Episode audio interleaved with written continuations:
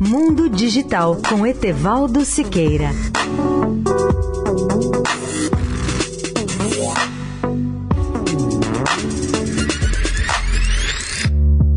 Olá, amigos da Eldorado. O número de celulares e de telefones fixos no Brasil está diminuindo ano a ano, segundo dados da Anatel, que é a Agência Nacional de Telecomunicações. Para se ter uma ideia, nos últimos 12 meses, entre novembro de 2017 e novembro de 2018, o número total de celulares caiu de 239 milhões para 231,8 milhões, com o cancelamento, portanto, de 7,2 milhões de assinaturas. Já o número de telefones fixos total no período caiu de 40 milhões para 38,3 milhões, com uma redução de 2,4 milhões de linhas. No caso dos celulares, existem pelo menos três razões para essa redução do número de assinaturas. A primeira delas é a saturação do mercado, pois a maioria esmagadora das pessoas que estão devolvendo uma linha do celular já dispunha de duas ou mais assinaturas. A segunda causa da redução é a chegada de aplicativos como o WhatsApp, que permitem ligações muito mais baratas ou quase de graça. Desse modo, não há mais necessidade de se pagar duas ou mais assinaturas de celulares ou de usar dois ou mais chips para aproveitar tarifas mais baratas. A terceira razão da devolução das assinaturas de celulares é resultado também da crise econômica. As camadas de menor poder aquisitivo não podem pagar duas assinaturas e acabam devolvendo uma delas ou até a única que tinham. Com relação aos telefones fixos, esses aparelhos se tornaram dispensáveis para muita gente, em especial nas residências em que cada morador já dispõe de um celular.